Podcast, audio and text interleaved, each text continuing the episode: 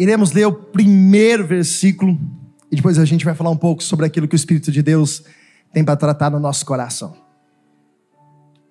Marcos capítulo 2, versículo 1. Assim que você achar, diga amém. Diz assim a palavra de Deus. E alguns dias depois, entrou outra vez em Cafarnaum. Vamos ler de novo? E alguns dias depois, entrou outra vez em Cafarnaum. Fecha os seus olhos, curva a tua cabeça, e você vai orar do teu jeito, da tua forma, dizendo: Espírito Santo, fala comigo hoje. Diga: Eu não quero sair daqui da mesma forma que eu entrei. Eu quero sair daqui ouvindo a direção da tua palavra, ouvindo a direção do teu espírito, e eu quero sair daqui, ó Deus, com toda certeza, fortalecido na tua presença, em o nome de Jesus. Pai, obrigado por essa noite. Obrigado, Deus, pela comunhão dos teus filhos, pela comunhão, Deus, da tua igreja. E o Senhor se faz presente aonde a comunhão, aonde a concordância da tua palavra, o Senhor mesmo disse, havendo concordância, ó Deus, entre dois ou mais, o Senhor se faria presente. E nós não temos dúvida, ó Deus, que o Senhor se faz presente neste lugar. Não precisamos nem sequer sentir, basta nós cremos e assim eu tenho dúvida, não tenho dúvida, Pai, que o Senhor há de manifestar ainda mais do teu poder sobre as nossas vidas nessa noite. Até agora fomos nós que entregamos ao Senhor a nossa adoração, os nossos cânticos que exaltam e glorificam o teu santo e bendito nome. Entregamos a nossa semente como gratidão ao Senhor.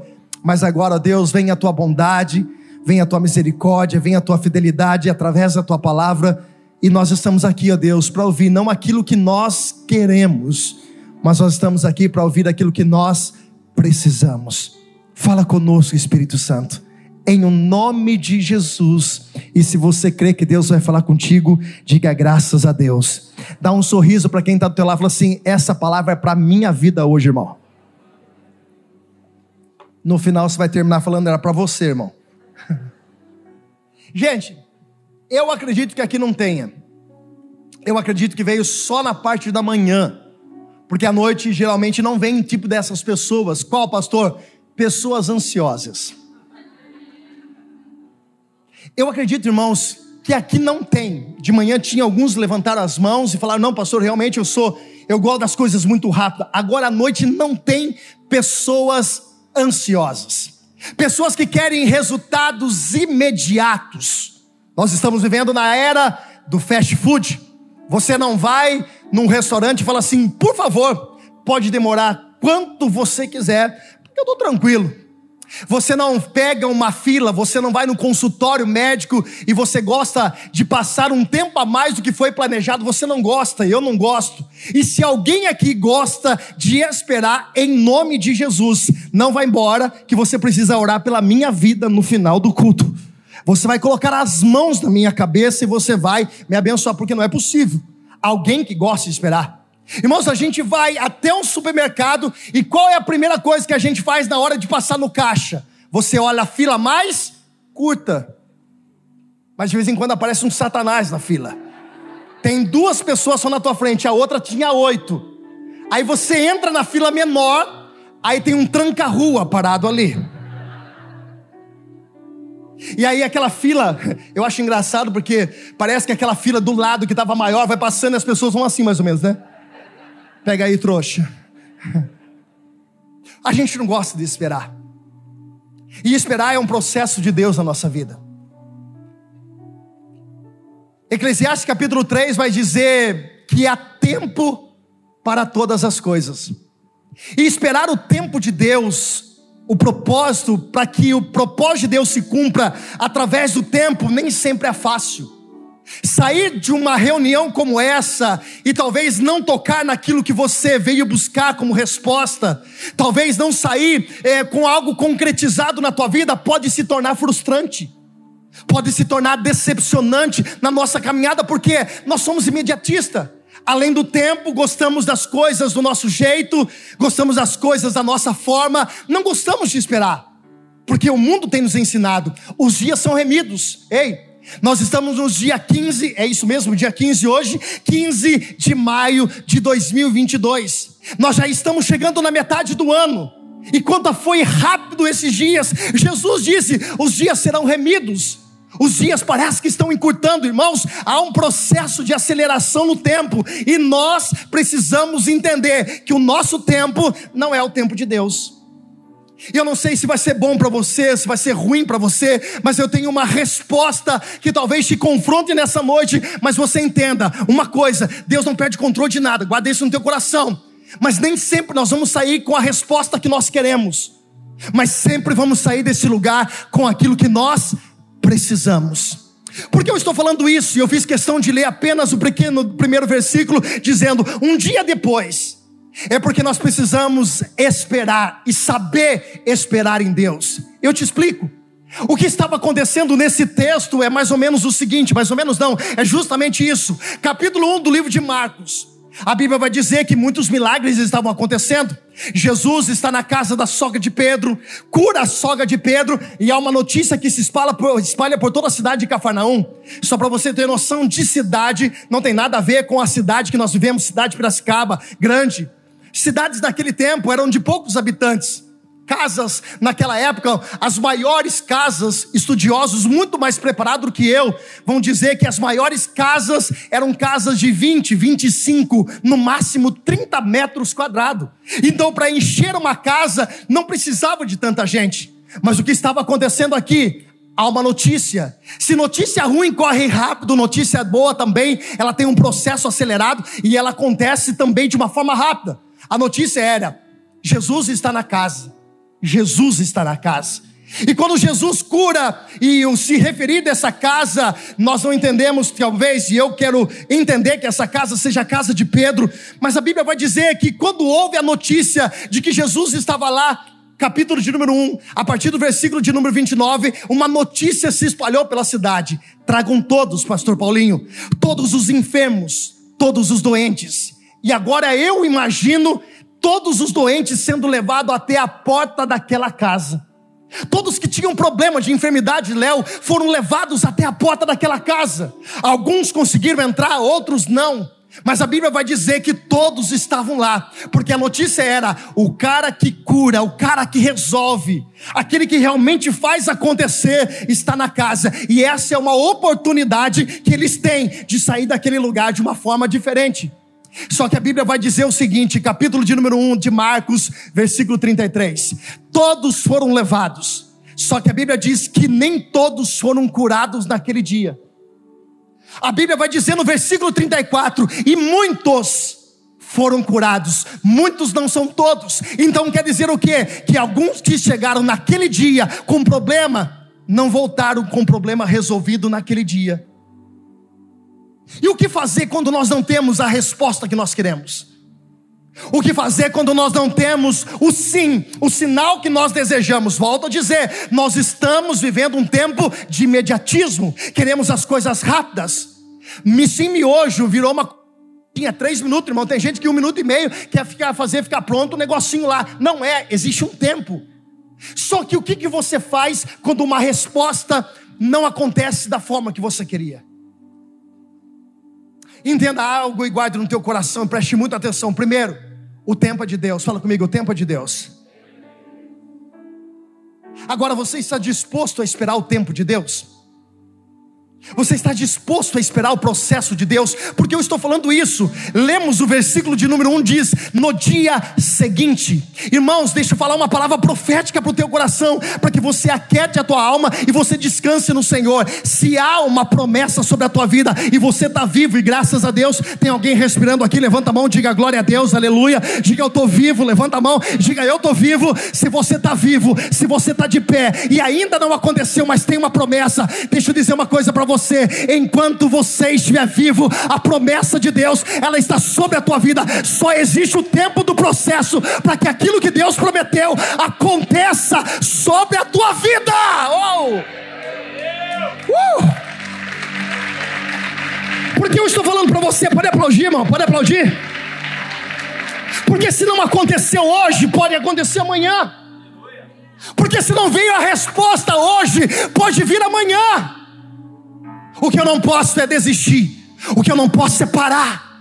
O que eu não posso é deixar com que as setas de Satanás entrem no meu coração por palavras, por situações, e venha o desânimo, e venha a preocupação, e isso domine meu coração, medo, domine meu coração, e eu pare de acreditar que existe uma palavra, eu tenho uma resposta para alguém, talvez ainda não aconteceu, mas eu vim aqui como resposta de Deus para a tua vida para dizer: o que é de Deus para a tua vida. Ainda está de pé. Vou dizer de novo, porque três precisa receber essa palavra: o que é de Deus para a tua vida ainda está de pé. Jesus estava na casa. De quem era a casa, pastor? Vamos ser sinceros, pouco importa, porque mais importante do que a casa é quem está dentro da casa. Mais importante do que a roupa que você veste é quem está vestindo a roupa. Nós precisamos entender o que é necessário diferenciar, o que é necessário e o que é importante na nossa vida. Tem muitas coisas que são necessárias, mas não são importantes. E nós precisamos ter sabedoria, que Deus nem sempre dá aquilo que nós achamos que é importante, e nós confundimos e achamos que é necessário e nós achamos que é importante. Deus sempre vai fazer o importante na nossa vida.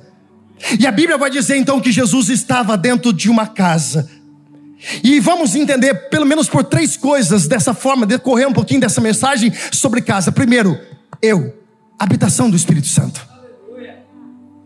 Eu preciso entender uma coisa, ei, eu sou, você é morada do Espírito Santo. Você tem noção o valor que você tem? Pastor, pessoas não me valorizam, talvez pessoas não te valorizem. Mas você precisa entender que você é a habitação do Espírito Santo de Deus.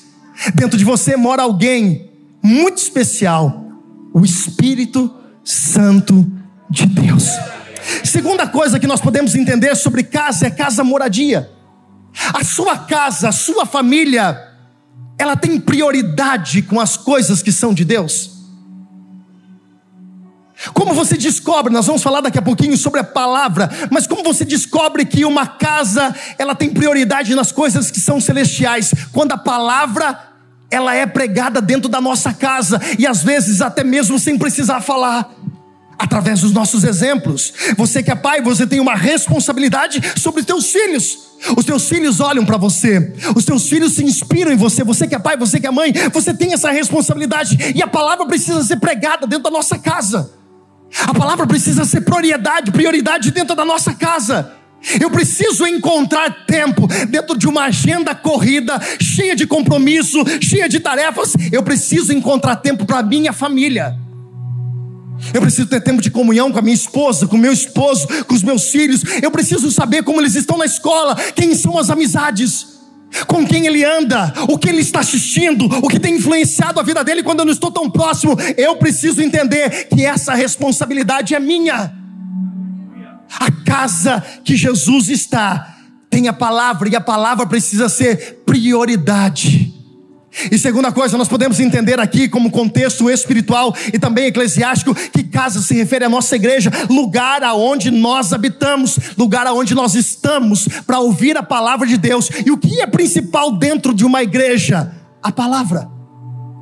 Louvor maravilhoso, somos impactados, é a presença de Deus que é atraída através do louvor, da adoração, do momento profético é liberado sobre a igreja. A igreja está em comunhão, Deus habita no meio dos louvores. E aí eu descobri, irmãos, porque tem um monte de gente que chega atrasado na igreja. É que Deus habita no meio dos louvores. E tem um monte que chega no meio do louvor. Joguei pro alto. Joguei pro alto. É bom ter manto? Lógico que é. Irmão fala assim: não, vocês não são pentecostal, não, vocês são a igreja da, da igreja da parede preta. Irmão, não é a igreja da parede preta, mas nós tá no manto também. A palavra de Deus é a principal sustento de um homem e de uma mulher. Por quê? Preste atenção, a palavra de Deus tem que ser prioridade. Primeiro, Salmo 119, até anotei aqui, versículo 11: A palavra nos blinda do pecado. Tua palavra escondi no coração para eu não pecar contra ti. Pecado, acidente Pecado, erro de percurso, eu não acertar o alvo. Agora, é diferente de eu maquinar, de eu planejar. Isso é totalmente diferente. Porque se a palavra não, eu não baseio a minha vida na palavra, eu estou sujeito ao pecado todos os dias, como a minha carne é tendenciosa ao pecado. Mas se eu não me alimento do espírito, daquilo que é santo, daquilo que é sagrado, a minha carne, ela domina sobre o meu espírito. É por isso que tem gente que levanta, cai, levanta, cai, levanta, cai, levanta, cai, levanta, cai, levanta, cai. Faz um apelo, já faz 150 vezes que reconheceu Jesus como seu único suficiente, suficiente Salvador, já se reconciliou, no mínimo 500 vezes, mas está sempre sendo alimentado pela carne, não é a palavra. Porque a palavra de Deus, ela gera arrependimento, ela gera mudança. Eu evito o pecado, eu desvio o meu percurso, eu estou indo para esse lado, e esse lado eu sei que vai errar, mas a palavra, como vou falar na segunda parte aqui, ela me direciona aos caminhos certos da minha vida. Se a palavra não é prioridade na tua vida, irmãos, você está propício a todos os dias tropeçar na mesma pedra. O salmista vai dizer: lâmpada para os meus pés é a tua palavra, é a palavra que te direciona. Tem muita gente que está aqui, que está colhendo consequência, porque a tua direção não foi pela palavra, foi pelo impulso do homem de conselhos errados. Só que existe uma lei na Bíblia que diz o seguinte: aquilo que o homem planta, ele vai. Me ajuda a pregar, pelo amor de Deus, irmãos. Aquilo que o homem planta, ele vai você tem o direito de escolher se você planta, irmão, mas você é obrigado a viver a colheita daquilo que você plantou. Se eu tenho a palavra como prioridade na minha vida, a palavra é luz para os meus pés, ela direciona a minha vida. Eu não tomo mais decisões por impulso, por emoções, por aquilo que eu acho, por aquilo que ah, eu suponho, porque alguém falou, ou na multidão de, de, de pessoas que talvez é, a voz do povo é a voz de Deus. Não, irmãos, a voz de Deus é o Espírito Santo que é revelado através da palavra de Deus. Porque a palavra tem que ser prioridade. Jesus disse: na oração que ele fez em João 17,7: santifica-nos na verdade, a tua palavra é a verdade. Quando eu estou debaixo da palavra e quando a palavra direciona a minha vida, eu vivo num processo de santificação. Preste atenção que eu vou dizer. Hoje, eu estou aqui e eu preciso estar em comunhão com Deus. Amanhã, eu preciso estar melhor do que hoje. Nunca é um retrocesso a minha vida espiritual. Pastor, eu parei. Não. Todo mundo que acha que parou na sua vida espiritual, você não parou, você está retrocedendo. Porque é de fé em fé, é de graça em graça, é de glória em glória. Que é um movimento contínuo que eu preciso buscar. Eu me santifico hoje, amanhã eu me santifico mais, depois da manhã um pouco mais, depois da manhã um pouco mais. Por quê? Porque eu estou num caminho e eu tenho um alvo. E qual é esse alvo? Reino de Deus, salvação, vida eterna. E isso só se construi com o quê? Santificação. Jesus está pregando o que? A palavra. Escute, irmãos, entenda o que eu vou dizer para você, por favor. Jesus não veio para essa terra para fazer milagres. Como assim, pastor? Eu te explico. Jesus usou os milagres em alguns determinados momentos para ensinar sobre o reino. Porque tudo tem um propósito, até nos milagres Jesus falava de salvação, de reino, de vida eterna. Jesus veio nessa terra para nos ensinar o caminho, a dizer que esses percursos que nós estávamos já condenados, já tínhamos a condenação eterna, e ele morreu como um cordeiro mudo, ressuscitou o terceiro dia. Ele disse: Eu sou o caminho, a verdade e a vida. Ele veio para nos direcionar e nos ensinar que isso aqui vai acabar. Os nossos carros, ah, pastor, o senhor não sabe o carro que eu comprei. Glória a Deus por isso, irmãos. Viva bem nessa terra mesmo, mas você não vai levar seu carro. Pastor, eu comprei uma casa no condomínio, Deus seja louvado que você compre duas, três, em nome de Jesus, que o Senhor multiplique tudo que você tem, mas você não vai levar isso. Você não vai levar a conta do teu banco, irmão. A minha se levar, misericórdia. Você não vai levar as coisas que são palpáveis. Jesus disse, quem disse? Jesus, diga comigo, Jesus disse, olha que Jesus disse: não acumuleis tesouro na terra. Por quê? Quando Jesus estava isso, dizendo isso, irmãos, por favor, entenda o que está escrito no contexto. Ele não estava dizendo que não pode ter. Só que aonde está o nosso tesouro, está o quê? O problema não é ter, o problema é ter amor naquilo que você tem. O problema não é conquistar, o problema é ter amor naquilo que você conquistou. É por isso que Jesus disse: acumuleis tesouros nos céus. Deixa eu dizer uma coisa para você: isso tudo aqui vai acabar, isso tudo aqui vai terminar.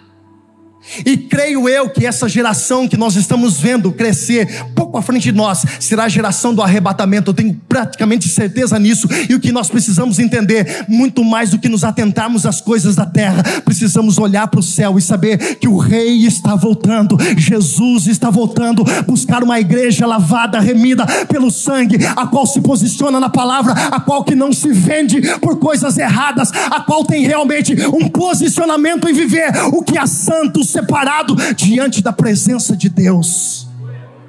Jesus está na casa. E aqui entra a história de um homem, irmãos. Eu nem ia falar muito desse homem aqui, mas vamos falar um pouco desse homem aqui, que a gente não sabe o nome, mas é interessante. Tem um paralítico, não se tem o nome dele. Só que o entender do versículo 4, quando você lê esse texto, a menção é, e eu faço questão de ler, e não podemos aproximar-se dele por causa da multidão, descobriram um telhado. Então eles tentaram pela porta. Eles tentaram pela janela. O problema não era a porta fechada. Certeza. Por quê? Tinha muita gente na porta. Tinha muita gente parada na porta. A casa não era grande, tinha uma multidão. E os caras queriam entrar pela porta, só que tinha muita gente na porta. Irmão, só vai, só vai apertar só mais um pouquinho. Depois vai entrar a parte do glória a Deus, vai ficar bacana. E a gente vai sair daqui lá no alto, voando no Espírito Santo, para ficar tranquilo. Mas tinha muita gente na porta, principalmente fariseus. seus líderes religiosos, que pararam na porta e eles estavam ali, Celso, justamente sabe para fazer o quê? Para ver o que Jesus estava falando, porque eles queriam pegar Jesus em alguma coisa. Como que é o meu sinal, meu irmão, hoje? Falar? Eu tenho sinal agora dos pessoal lá. Todo mundo diz que tem sinal, eu tenho agora.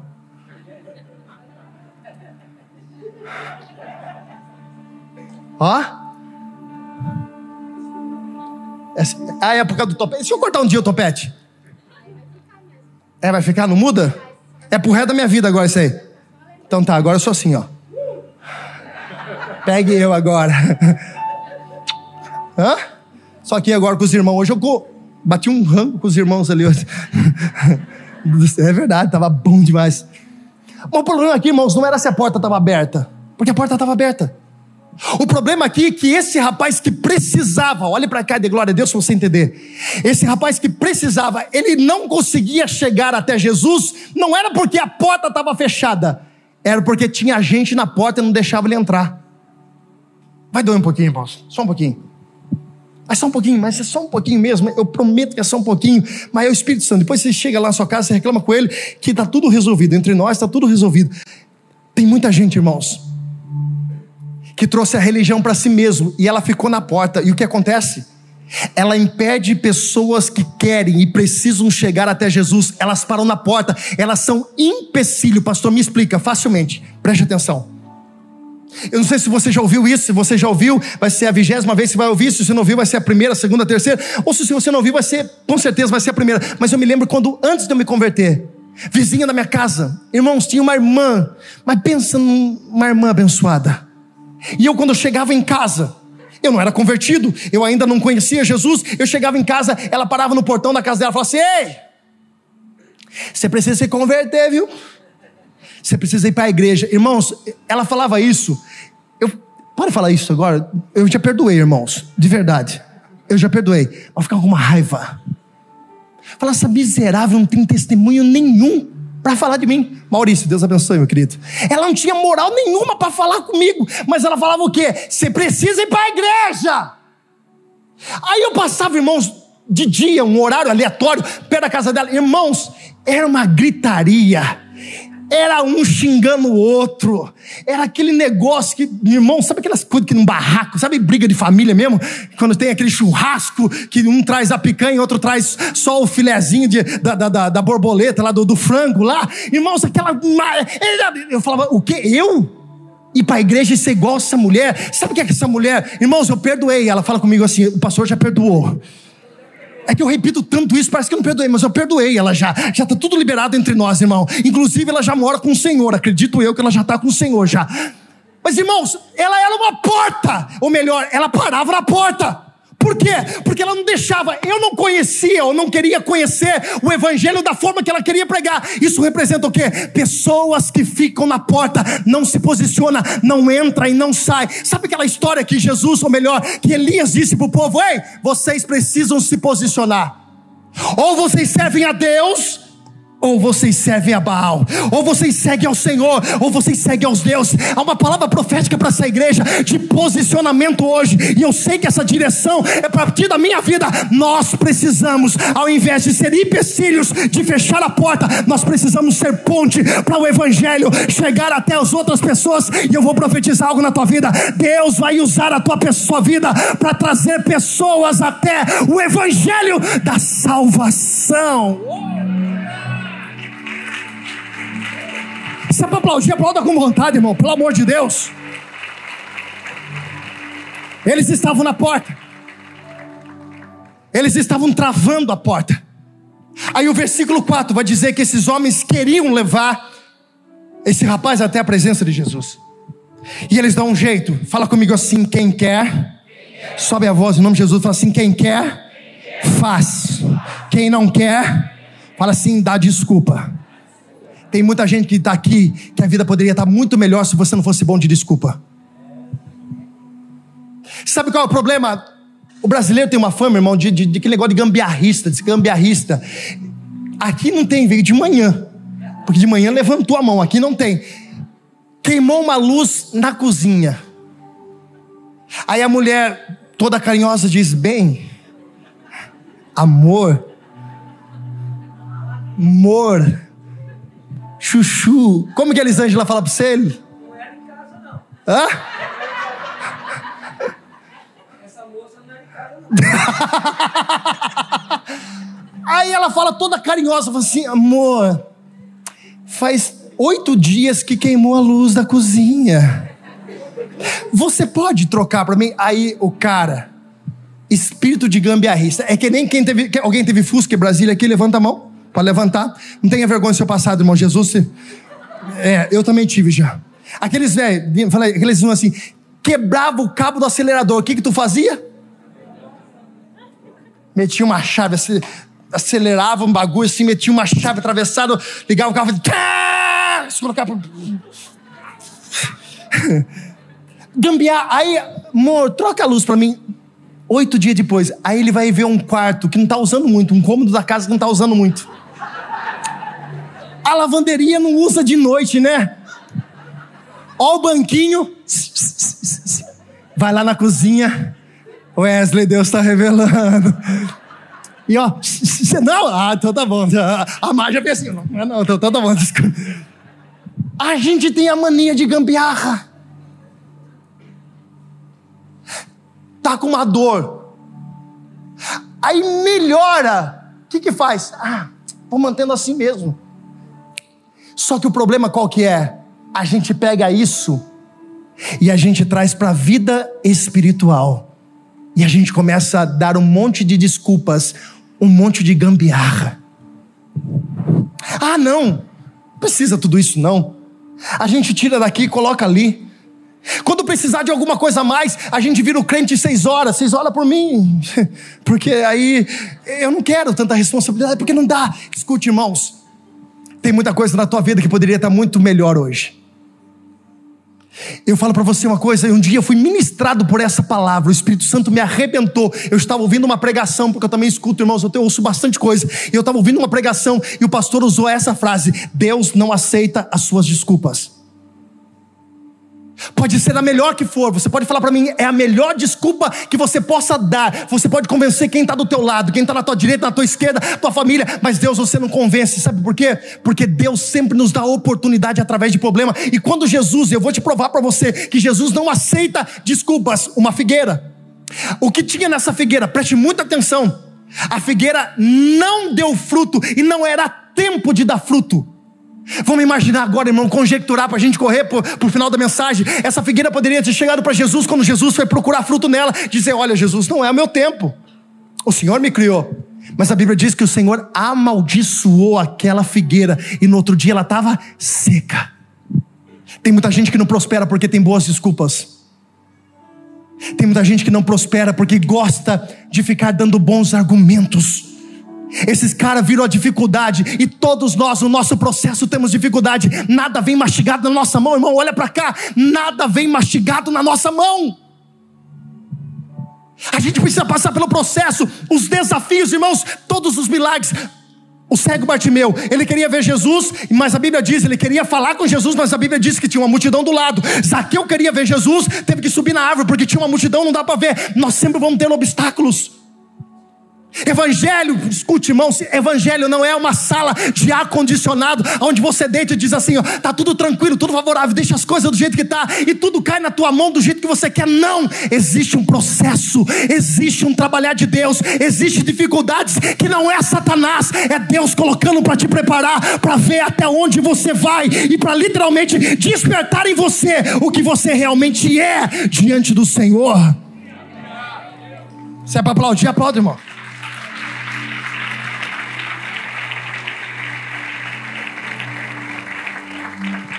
Abriram o telhado.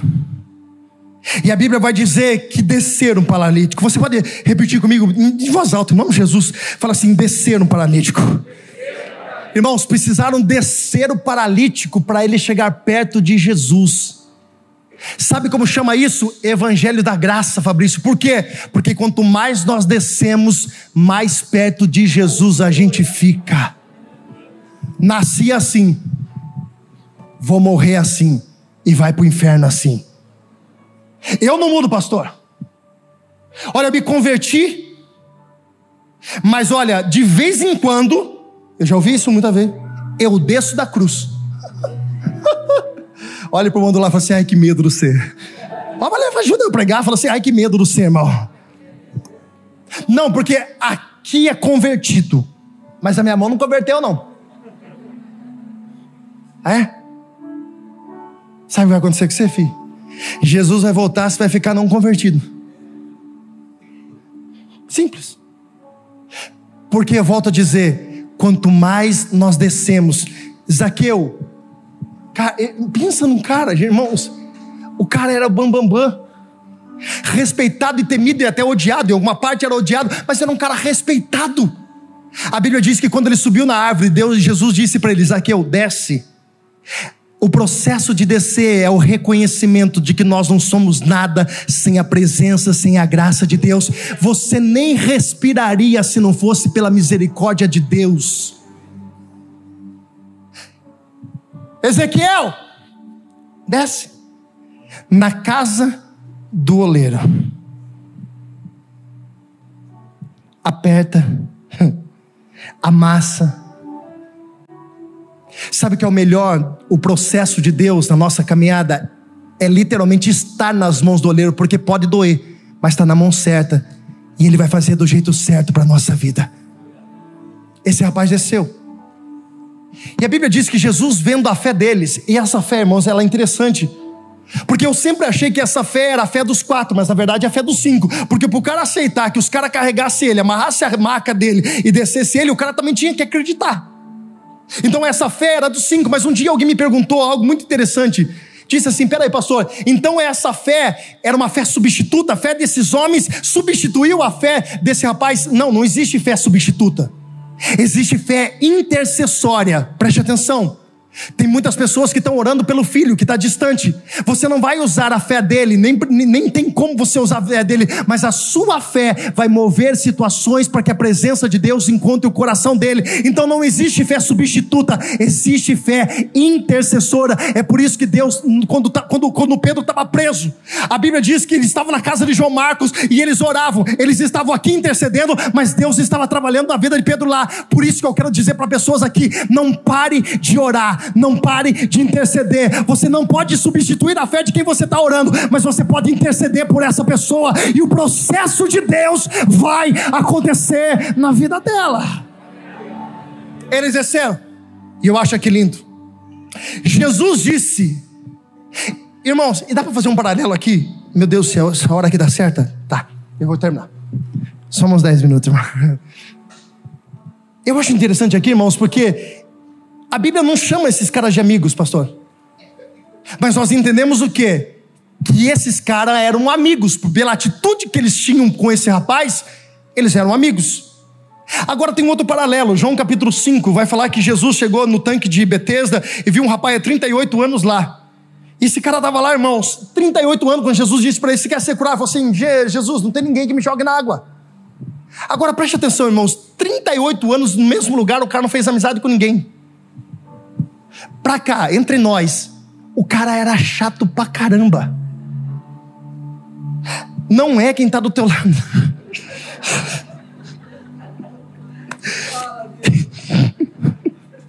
Você vai dar divórcio, isso aí, irmão. Não é quem está do outro lado, mas fala assim, mas o que tem de gente chata, não? Fala para mim, ajuda a pregar, irmão, misericórdia. Está vivo. Olha para o lá e fala assim: o que existe de gente chata, não? Se você conhece um, não precisa, dizer, não, não, não se manifesta se estiver perto. Só levanta a mão se você conhece alguém chato. Pode levantar as duas mãos? Tem uns que é chato demais. Gente do céu. Mas pensa, uns são chato. Mais chato, mais chato. Acho que se passar pulando, de tão chato que é, passa debaixo da porta, entendeu? De tão chato que é. Relacionamento. A gente precisa ter pessoas que nos levem para perto de Deus e nós precisamos fazer uma análise na nossa vida. Eu já estou terminando, irmãos. Se nós também somos bons amigos das outras pessoas. Se alguém depender de, de, de conhecer Cristo através da tua vida, você afasta ela ou você é ela mais para perto?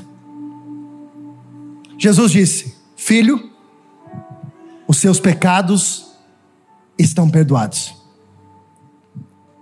Primeiro, Jesus perdoa os pecados desse rapaz. Me preste atenção.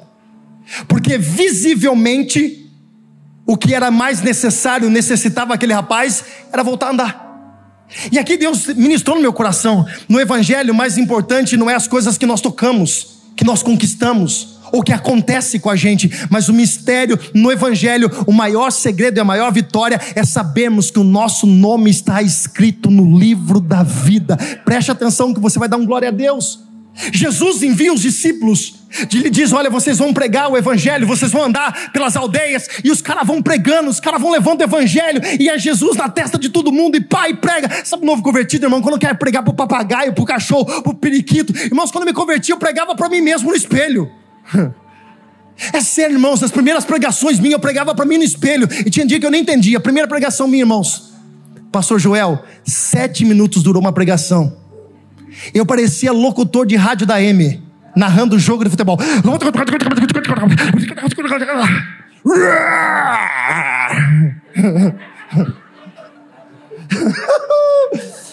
Tem uns que tacam assim, né? Meu Deus! Meu Deus do céu!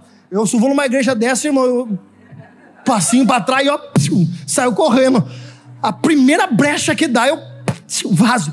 Mas, irmãos, até esqueci o que eu estava falando. Ai, Jesus. Deixa eu ler aqui. Está anotadinho aqui. Ai, lembrei. O evangelho mais importante não é aquilo que nós tocamos. Porque você pode sair daqui com um problema de saúde, preste atenção, e você pode entrar aqui com um problema de saúde e pode sair talvez hoje, isso não aconteceu. Volta a falar com Jesus. Jesus enviou os discípulos, os caras foram pregar o evangelho. Aí os caras voltam tudo dizendo: Jesus, no teu nome. Que Jesus lindo. No teu nome, nós expulsamos demônios. Eles se submeteram, as pessoas foram curadas. Olha o que Jesus olha diz para eles, irmãos, filhos. Vocês estão se alegrando por causa disso? Vocês precisam se alegrar, porque o nome de vocês está escrito no livro da vida. Jesus estava dizendo isso aqui é consequência, porque Jesus diz primeiro: perdoados estão os seus pecados. Jesus estava dizendo: eu estou começando pelo mais difícil, porque perdoar pecado só sabe quem realmente recebeu o poder do perdão do pecado. Irmãos, perdoar pecado não dá para saber aqui nessa noite quem foi perdoado, quem não foi, porque é você, o Espírito Santo, é um tratamento. Então, o que, que nós precisamos entender? Mais importante do que levantar e andar é saber que meu nome está escrito no livro da da vida, mais importante que uma porta se abrir, mais importante que uma resposta vir, é saber que o meu nome está escrito no livro da vida. Uou! Se coloque de pé. Irmãos, olha para cá, isso é, isso é muito, muito claro. Ver os sinais é importante, mas isso não era mais importante para Jesus do que a salvação na vida daquele rapaz. Sabe o que me deixa louco no Evangelho, irmãos? Eu fico apaixonado por uns negócios que eu vejo no Evangelho. Tem gente, irmãos, que entra aqui, o cara está arrebentado. O cara falou assim, pastor, eu peguei aquela palavra, já ouvi isso? Eu peguei aquela palavra, a melhor semana da minha vida. Aí não deu nada certo naquela semana, irmão. Só que o cara vem num culto de domingo do outro, na outra semana, ele sabe que o que é mais importante não são as portas que abriram, talvez os contratos que ele assinou. Sabe o que, que é? Ele saber que o nome dele está escrito no livro da vida. Aí o cara chega aqui, irmãos, ele não tem nada, deu tudo errado na semana dele. Se vê a pessoa se entregando, adorando a Deus, levantando a mão, exaltando o Senhor. Por quê? Porque o maior sentimento não está baseado naquilo que eu conquistei. O maior sentimento está baseado naquilo que Jesus conquistou na cruz do Calvário. O quê? A minha minha salvação. É por isso, irmãos, que o Evangelho é loucura. O Evangelho é loucura. O Evangelho é coisa de louco, irmãos. Porque nem sempre eu vou ter aquilo que eu quero, mas aquilo que eu preciso, Jesus já entregou para mim, para você. E eu tenho um recado muito interessante: é de graça, você não precisa pagar nada, Ele já pagou pela tua salvação. Ele já pagou pela tua salvação. Porque eu preguei tudo isso só para você entender uma coisa: porque vai ter dia que você vai sair daqui e você não vai ter a resposta que você queria aqui na terra. Talvez nesse dia você não receba uma palavra que você gostaria. Ah, isso não aconteceu comigo. Talvez você não tenha a resposta que você deseja. Mas sabe por que o Evangelho é fantástico? Porque nós não podemos basear a nossa vida naquilo que nós temos. Porque a maior alegria de um homem, de uma mulher de Deus é saber que o meu nome está escrito no livro da vida. Tem uma notícia para você: Jesus morreu na cruz por você. E sabe que é o mais importante de tudo isso? Quando tudo isso acabar, a Jesus disse: Eu vou, mas eu vou preparar muitas moradas. Tem um lugar para mim, tem um lugar para você, tem um lugar para tua casa, tem um lugar para tua família. Eu e você somos lavados e remidos pelo sangue de Jesus. Oh. Aí os caras falaram assim, ó, eu tô terminando, mas certo. Mais cinco minutos. Dá pra ficar de pé, irmão? Tá, tá, tá gostoso.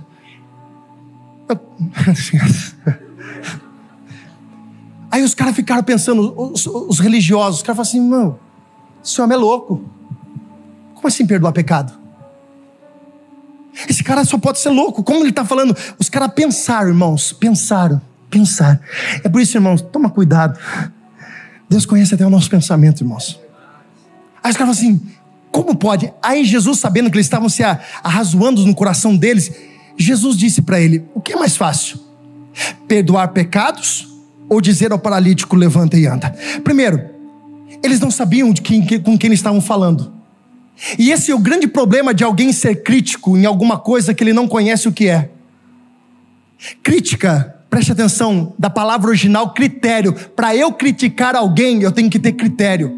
Eu tenho que saber, no mínimo, o mesmo que ele sabe. Como que eu vou falar de engenharia com alguém que eu não sei nem fazer direito conta de cinco vezes alguma coisa? Como que alguém quer criticar alguém se não tem base? Irmãos, o que tem de xereto, desculpa, mas na vida da gente, quer dar palpite e não sabe de nada. Olha para o irmão do lado e fala assim, irmão, eu amo sua vida. Não, não vai falar isso aí não. Deixa quieto. Pula, pula. Você fala só eu amo sua vida. Fala eu amo sua vida. Só ficou não amo sua vida. Isso, isso. Mas tem gente que quer cuidar da vida dos outros. Irmão, tem dia que eu vou colocar um ninho de gato lá em cima lá. Ah, quer cuidar da minha vida? Leva um gato. Gato tem sete vidas? Se eu tenho que criticar alguém, eu tenho que ter critério para falar alguma coisa. Se eu não tenho critério para falar de algo, fecha a boca. Fica quieto. Cuida da sua vida. Toma conta da sua vida. Toma conta da sua vida. Os caras ficaram falando de Jesus sem saber quem Jesus era. Irmãos, eles esqueceram que no, quando Jesus foi descer as águas do batismo, João Batista revelou quem realmente Jesus era. Eles estavam dizendo, ele não pode perdoar pecado, mas acho que eles faltaram daquele culto que João Batista pregou. Por isso não falta de culto, não, irmão. Jesus vai descer as águas do batismo, aí João Batista diz: Este é o Cordeiro de, de Deus, que foi descido, que foi enviado para a remissão dos meus pecados. Irmãos, naquela época, o que, o que, o que, que eles pensavam? Para que perdoa pecado, tem que matar um cordeiro. E o sangue do cordeiro é jogado no propiciatório e acontece tudo aqueles negócios lá e o cara está perdoado. Aí eles esqueceram que estão falando com Jesus, o próprio cordeiro, vivo. Aí Jesus disse: Perdoados estão os seus pecados. Aí, irmãos, o lindo aqui. Jesus olha para aquele rapaz e diz: Pega a tua maca e anda. Pode subir, Lobo. Agora, irmão, você consegue imaginar a cena? Eu não sei como foi o cara. Eu vou imaginar eu, eu fazendo isso. A hora que Jesus, irmãos, o cara queria entrar, olha para cá, e ele não conseguia entrar com ele. Aí agora na hora dele sair, irmãos, imagine, não sei se você assistiu aquele filme Todo Poderoso, que faz assim, ó. Eu imagino, irmãos, a hora que aquele cara Jesus falou assim, ó, pega a tua maca e anda. Eu acho, não está escrito isso, irmãos. Isso aqui eu falando. Eu acho que ele saiu assim, ó. Só aqui com a cama na costa, aqui, ó. Tipo assim, segura esse rojão aí. Quando Deus faz. Ah, não, você não dá glória a Deus agora, irmão. Você está gelado demais. Quando Deus manda as coisas acontecem de uma forma extraordinária. Tinha muita porta fechada, tinha muita coisa que aos teus olhos era impossível, mas basta uma palavra de Deus. Eu quero liberar essa palavra sobre a tua vida, vai abrir caminhos aonde você nunca imaginou na sua vida. Levanta a tua mão que eu tenho uma palavra profética para a tua vida. Ele entrou, a Bíblia diz que esse homem entrou deitado, mas saiu andando. Esse homem saiu carregado, saiu carregando a maca. Ninguém abriu a porta, a porta para ele, mas quando ele recebeu uma palavra, todos saíram da porta para ir passar. Jesus está mudando a história de pessoas aqui nessa noite. Eu profetizo em nome de Jesus e agarre se você crê. Tinha muita coisa que até ontem estava dando errado. A partir de hoje, pela palavra profética, vai começar a dar certo em nome de Jesus. Oh! Uh! Se é para aplaudir, aplaude, irmão. Se nós vamos terminar. Tá aí no pente já? Tá, tá no pente já? Pode ir igual vocês quiserem. Agora escute só, preste atenção, vou fechar a Bíblia, senão dá uma meia hora de pregação. Olha para cá. O cara está saindo, a maca.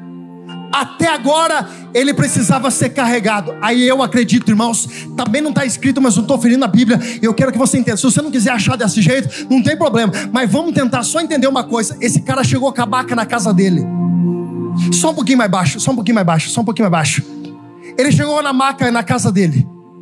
Ele foi no quarto. Está escrito isso, pastor? Não, eu estou falando. Isso é o meu achômetro dentro do contexto.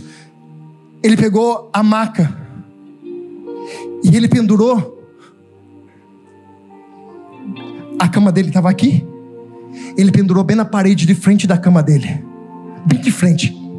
Aí todo dia, Daniel, quando ele acordava, ele abria os olhos, ele via a maca. E ele falava assim: Foi de lá que Jesus me tirou. Aí no outro dia ele dormia. Ele é nuce. Ele abria os olhos, ele via a maca e ele lembrava: foi de lá que Jesus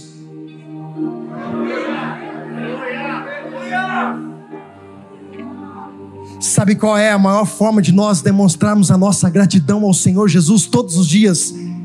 É lembrar de onde Ele nos tirou pastor, eu tinha um monte de problema. Irmãos, esses problemas aqui na terra não é nada perto de que se você não entendesse o que é o plano de salvação na tua vida, a tua condenação seria eterna. Sabe da onde Jesus te tirou? Do inferno. Então, todos os dias que você abrir os seus olhos, lembre, Ele me tirou da condenação do inferno. Era para eu para ir para lá, mas hoje eu vivo uma nova vida em Cristo Jesus. E o meu maior motivo não é a maca que eu carreguei, é saber da onde Jesus me tirou, porque as consequências acontecem, irmão. Milagre acontece, porta aberta acontece, coisas acontecem acontece, mas o mais importante é saber: Jesus me tirou do inferno e hoje eu sou cidadão do céu. O meu nome está escrito no livro da vida. Levante as suas mãos que eu quero falar algo para você. Se você puder fechar os seus olhos, feche os seus olhos. Talvez hoje você não tenha sequer um motivo humano, carnal, para você agradecer a Deus. Talvez você venha aqui dizendo: Deus, se o Senhor não falar comigo, eu abandono tudo. Jesus está dizendo: não é o que você vai conquistar, é o que eu já conquistei para você na cruz do Calvário. Eu queria convidar você a não pedir nada nesse momento, mas você agradecer a Deus por saber de onde Jesus te tirou. Ele te tirou de uma condenação eterna. Ele te tirou de um lugar do vale da sombra da morte e ele te deu vida e vida em abundância. Feche os seus olhos e adore ao Senhor. Oh! Pra conhecer.